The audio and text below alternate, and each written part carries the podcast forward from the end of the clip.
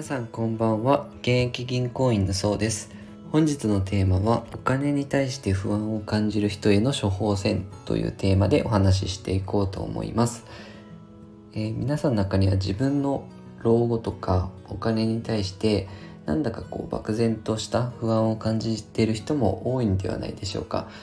えっと、私もですねなんとなく焦りがあったりとかですね、まあ、金欠でこうお金がない時はですねまあ、焦りを感じることもあると思うんですけどそういう方に対してですね、まあ、処方箋じゃないですけどおすすめの行動を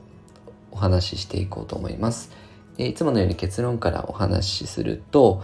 まあ、そんな時はですね家計簿をつけてみることをお勧めします。えー、大体ですね、まあ、3ヶ月ぐらい続けてみてほしいんですけどあの、私もですね、まあ、お金がかなり出費がかさんだ時に、あの、家計簿をつけてですね、あの、まずはこう、お金の流れを把握することに、まあ、注力したんですが、そうするとですね、まあ、何にいくら使って、いくらカードが落ちてとかっていうのを把握すると、意外とですね、安心感っていうのが生まれてくるんですね。で、まあ、例えばなんですけど、会社だと、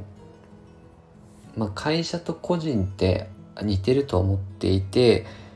例えば自分の会社の社長が会社のお金の流れを知らなかったらこの会社大丈夫かなって思いますよね。個人もそれと一緒でやっぱり個人単位でもお金の流れっていうのは知っておくことは大切なんですね。あと、まあ、紙におすすめなんですけど書くのが面倒な方は、ま、スマホアプリでやるのもおすすめです。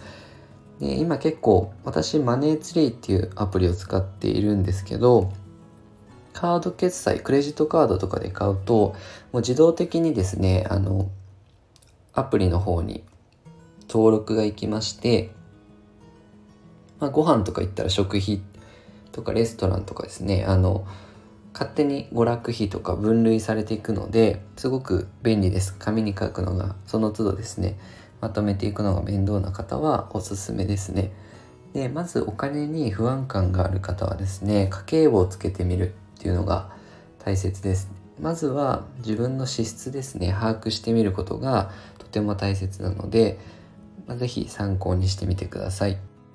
このように資産形成に役立つ情報を定期的に配信してますのでよかったらチャンネルの方、フォローよろしくお願いいたします。Twitter でも情報発信していますので、そちらの方もぜひよろしくお願いいたします。本日は以上です。ご視聴いただきありがとうございました。